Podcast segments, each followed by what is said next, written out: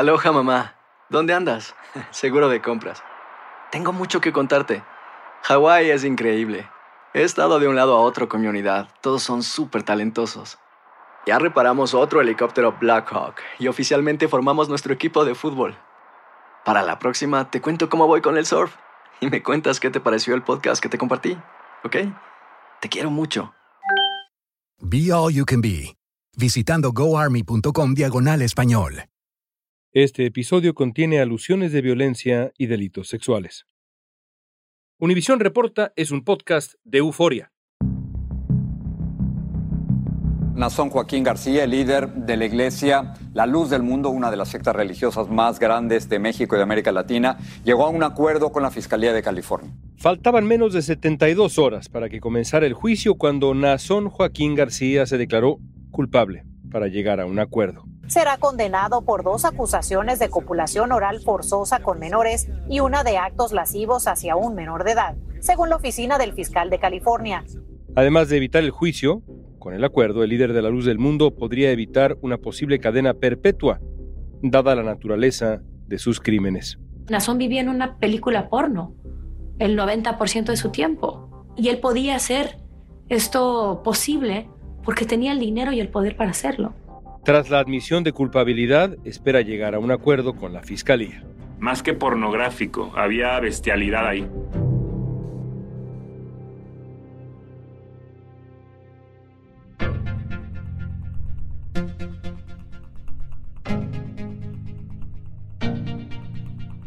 El periodista de Univisión Isaías Alvarado se ha dedicado a cubrir este caso a profundidad, revelando detalles exclusivos. Hoy vamos a platicar con él sobre cómo se formó la Iglesia de la Luz del Mundo, una organización que dice tener presencia en casi 60 países, contar con 5 millones de seguidores y eso sí, contar con el apoyo de partidos políticos mexicanos e incluso se le ha vinculado con el presidente del Salvador, Nayib Bukele. También conversaremos sobre el futuro de esta organización religiosa, la naturaleza de los crímenes de sus líderes y cómo lograron encubrirlos por tantos y tantos años. Ella dice que estaba en la recámara de Nazón con un niño de 14 años y Nazón le pide que lo masturbe delante de la madre del niño. Ella se niega, la golpean y es cuando ella empieza a tener dudas en relación a lo que Nazón estaba haciendo. Hoy es martes 7 de junio. Soy León Krause y esto es Univisión Reporta.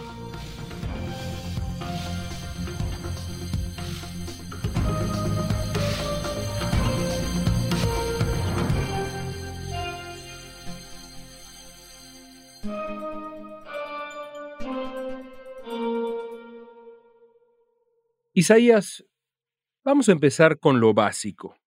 ¿Qué es la luz del mundo? La Luz del Mundo es una de las iglesias más grandes de México, pero también la definiría yo como una de las más enigmáticas.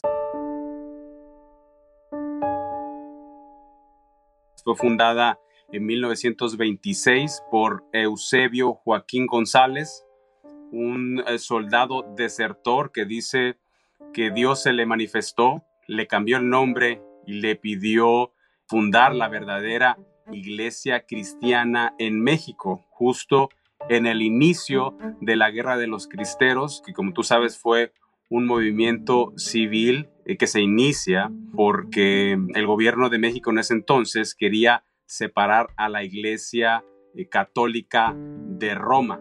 La luz del mundo surge pues en las sombras de este movimiento, empiezan a reunirse en privado, en secreto, y va creciendo poco a poco bajo la premisa de que es la gran restauradora de la primitiva iglesia cristiana, esto es, que hacen un borrón y cuenta nueva en lo que había avanzado del cristianismo para comenzar a seguir al verdadero elegido de Dios, que ya no era Eusebio Joaquín, sino era ahora Aarón Joaquín González. El nombre legal de la luz del mundo es la Iglesia del Dios vivo, columna y apoyo de la verdad.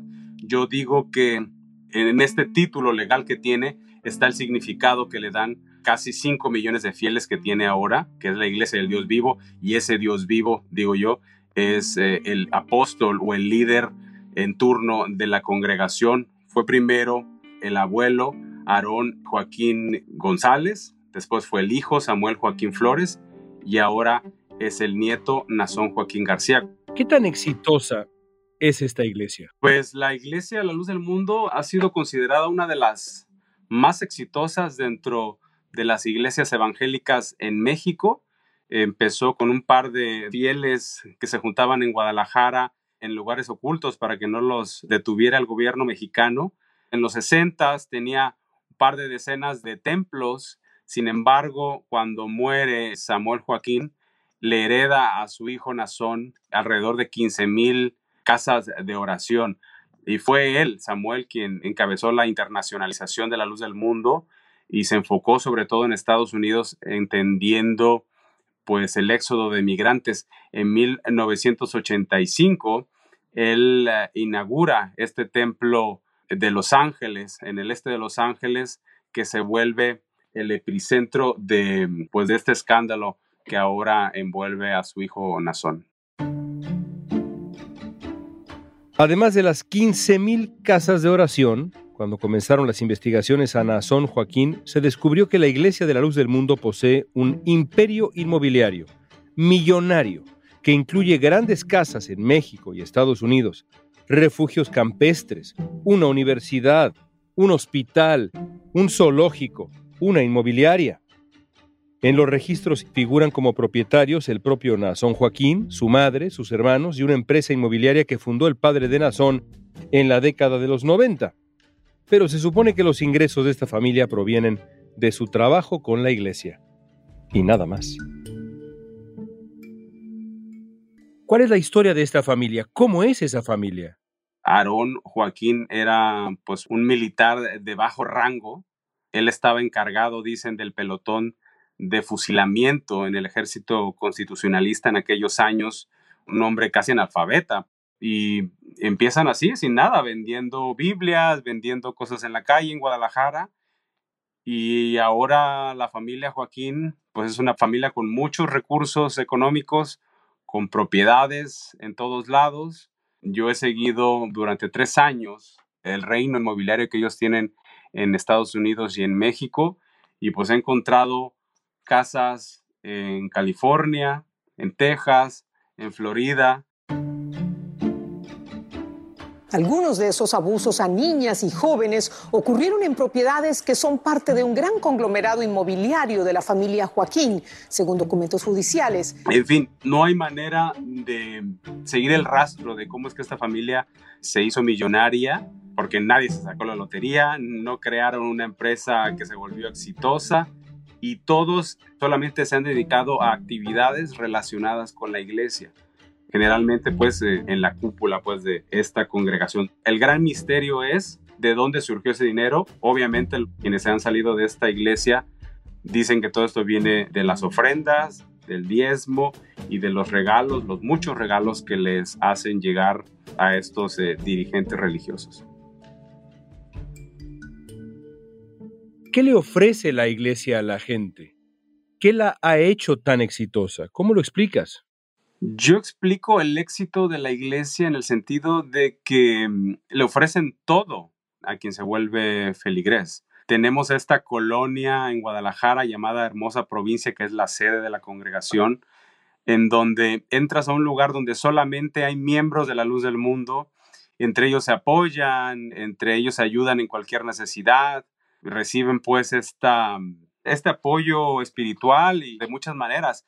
Yo estaba tratando de entender cómo es que se hizo tan exitosa en Los Ángeles, en Estados Unidos, y me parece que a eso le agregas que los migrantes llegan muchas veces solos, buscando una comunidad, buscando identidad, y esta iglesia les ofrece eso. Terminan siendo realmente esclavos de la familia Joaquín. Y digo esclavos porque no reciben un sueldo, no reciben prestaciones, no reciben vacaciones, no tienen servicios médicos, mucho menos. Yo entiendo que por ahí viene el sentido de cómo es que ha, ha ayudado, más bien ha crecido tanto, ¿no? Otra situación es que también es una comunidad muy, muy cerrada y aquellos que empiezan a hablar mal del apóstol, del dirigente o que pierdan pues fe en esta iglesia, pierden contacto con toda esta comunidad que les rodea. Me refiero a sus amigos, a sus vecinos, a sus propios padres, porque es algo que se inculca en la iglesia que si alguien empieza a dudar es porque el diablo le está hablando y entonces hay que cortar todo lazo con esa persona. Entiendo también que es el, temor a perder todo eso, a ser una persona prácticamente huérfana, lo que los hace permanecer en esta congregación. Y además es una iglesia que les exige mucho. En el caso de la luz del mundo, los feligreses les piden que vayan todos los días, todos los días. Es un repetir constante las creencias de esta congregación y eso es lo que los mantiene tan cerca pues, de, de todas estas enseñanzas. Hablemos de Nazón Joaquín García, que hoy está preso. ¿De qué se le acusa? Sí, Nazón Joaquín García enfrenta 19 cargos criminales graves, enfrentaba más, sin embargo sus abogados lograron que le quitaran los cargos de extorsión. Nazón Joaquín García, líder actual de la Iglesia de la Luz del Mundo, fue detenido el 4 de junio del 2019 en Los Ángeles, acusado de delitos tan graves como abuso sexual infantil, tráfico de personas o pornografía infantil. Joaquín García pregonaba la austeridad y se atribuía poderes especiales en sus discursos. yo puedo decirle al muerto, levántate. Yo puedo decirle al ciego, ve. Yo le puedo decir al paralítico, camina. Muchos de sus seguidores lo siguen apoyando. Todo eso es mentira. Él es inocente de todo. Nosotros sabemos bien lo que es él y son puras acusaciones falsas. Todo eso es falso. De acuerdo con la cadena BBC, voceros de la luz del mundo dijeron que como el juicio se iba a convertir en, cito, un espectáculo sesgado que sometería a la iglesia y a su familia a semanas de acoso y acusaciones denigrantes, Nazón Joaquín García tomó la decisión de declararse culpable, confiando en que la iglesia lo comprendería. Admitió específicamente ser culpable de cometer actos lascivos con una niña de 15 años y de forzar a tener sexo con él, a ella y a otra joven menor de 18 años.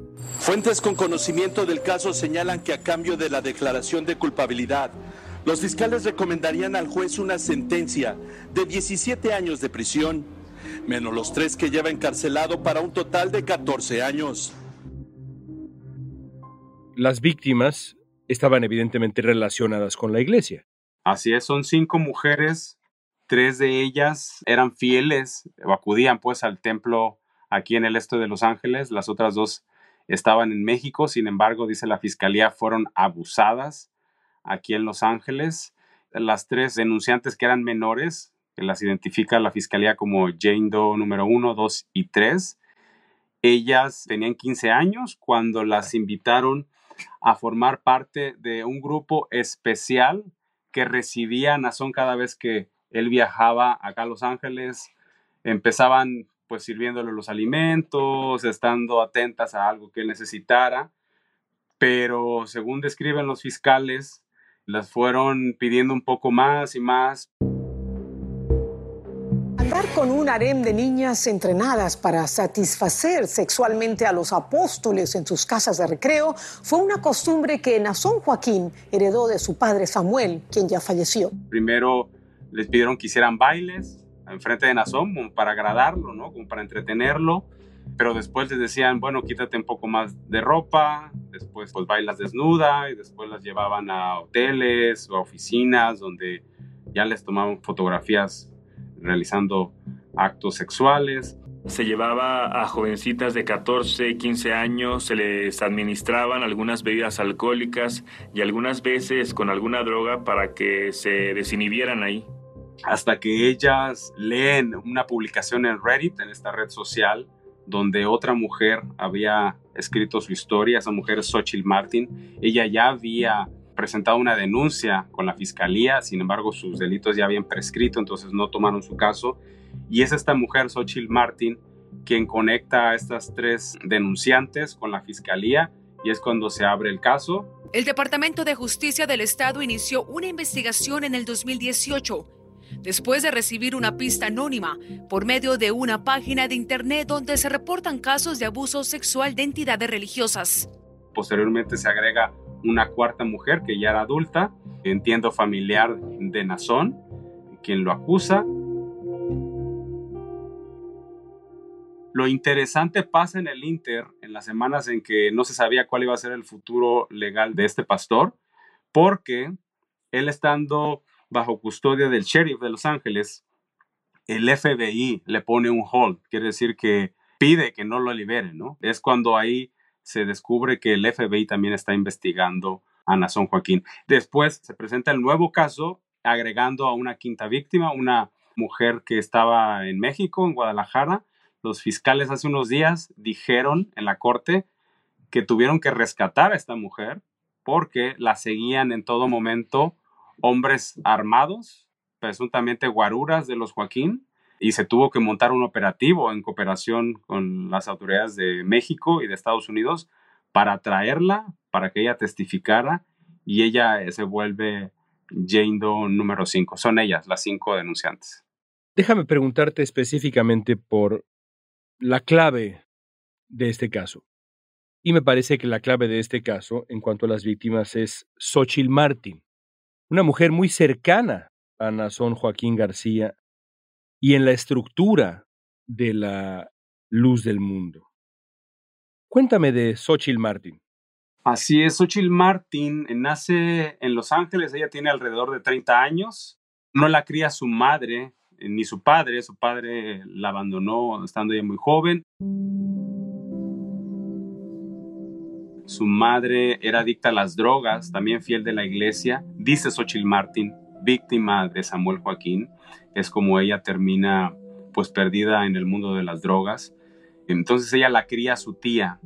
Sin embargo, su tía es quien, según lo que cuenta ella, termina llevándola al grupo de niñas que servían a Samuel Joaquín. Entonces, cuando ella tenía nueve años, dice, empieza a adoctrinarla, leyéndole pasajes de la Biblia, como un pasaje que habla sobre el rey David, que dice que era una persona friolenta y que se cobijaba con mujeres, pero que no tenía relaciones. Ese es uno de los pasajes que le leen a las doncellas para decir, bueno, aquí la Biblia lo dice, el rey, en este caso Samuel, Nazón, tienen eh, derecho a mujeres que lo atiendan, que se acuesten con él, aunque depende de él si tiene o no relaciones.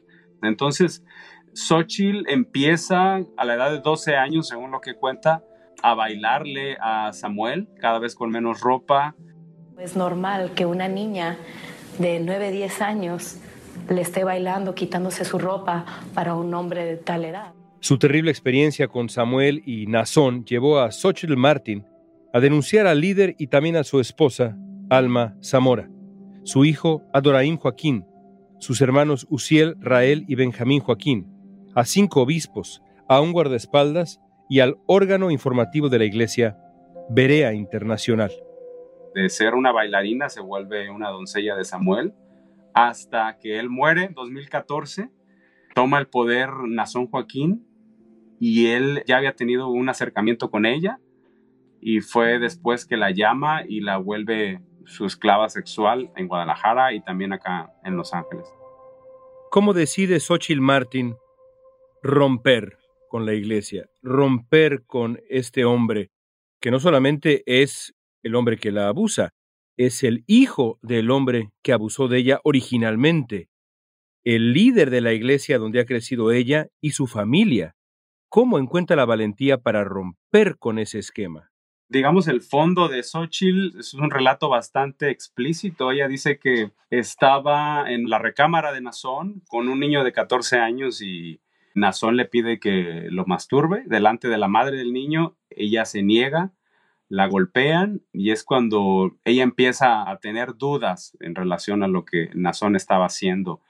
Y mm, ella después vuelve a su casa en Ensenada, su esposo encuentra mensajes de texto en los que Nazón pues le escribía a Xochitl cosas bastante explícitas, es cuando la encara, termina pues descubriéndose todo, él la apoya y se salen de la iglesia y permanecen un tiempo en Ensenada. Dicen que ministros de la iglesia llegaron hasta Ensenada ofreciéndoles dinero para que no denunciaran a Nazón. Ellos no lo aceptan y terminan huyendo por el, acoso que estaban sufriendo en Ensenada, porque ellos viven literalmente a pasos del templo en esa ciudad y huyen a San Diego y es cuando se acercan a la fiscalía, presentan su denuncia Y pues Xochitl se ha vuelto la voz de las víctimas.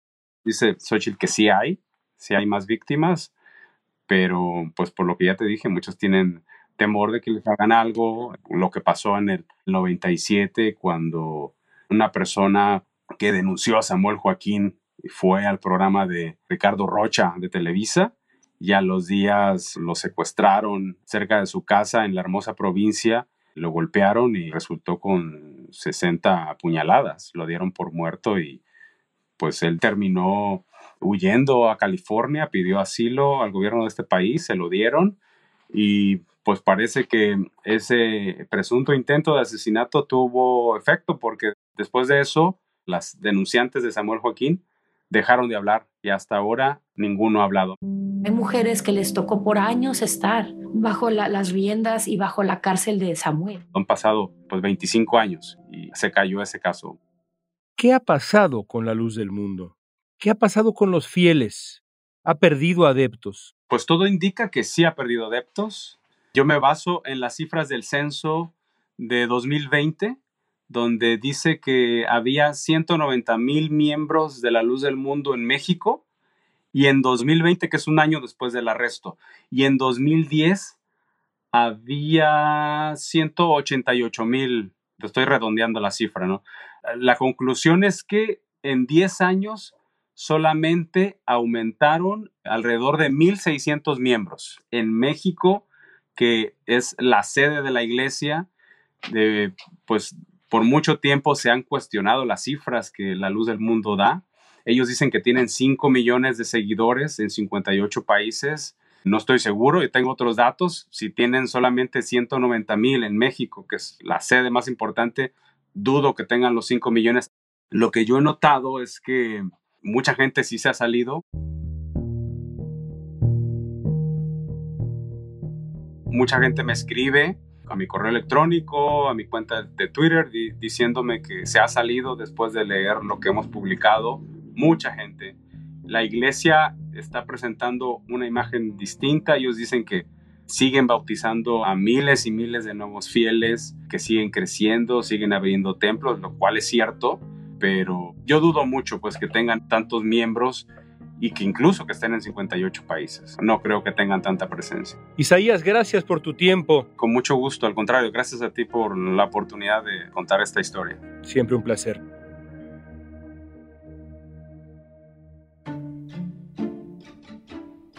Nazón Joaquín García tiene que regresar mañana 8 de junio a una corte en Los Ángeles para que se defina una sentencia.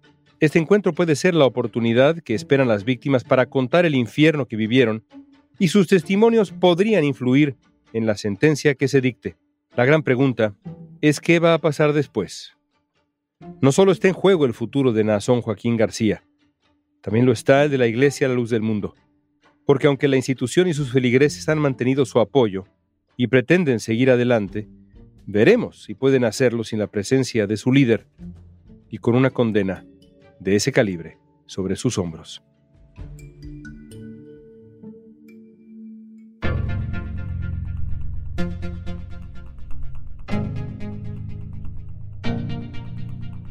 Esta pregunta es para ti.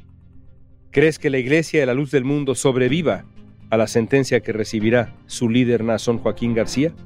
Usa la etiqueta Univisión Reporta en redes sociales y danos tu opinión en Facebook, Instagram, Twitter o TikTok. Si te gustó este episodio, síguenos y compártelo con otros. En la producción ejecutiva, Olivia Liendo. Producción general, Isaac Martínez. Producción de contenidos, Mili Supan. Asistencia de producción, Isabela Vítola y Débora Montaner. Música original de Carlos Jorge García, Luis Daniel González y Jorge González. Soy León Krause. Gracias por escuchar Univisión Reporta.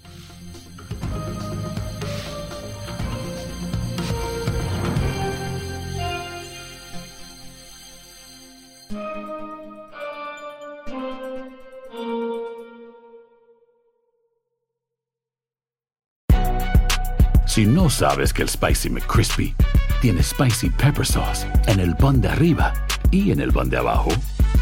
¿Qué sabes tú de la vida? Para pa pa pa.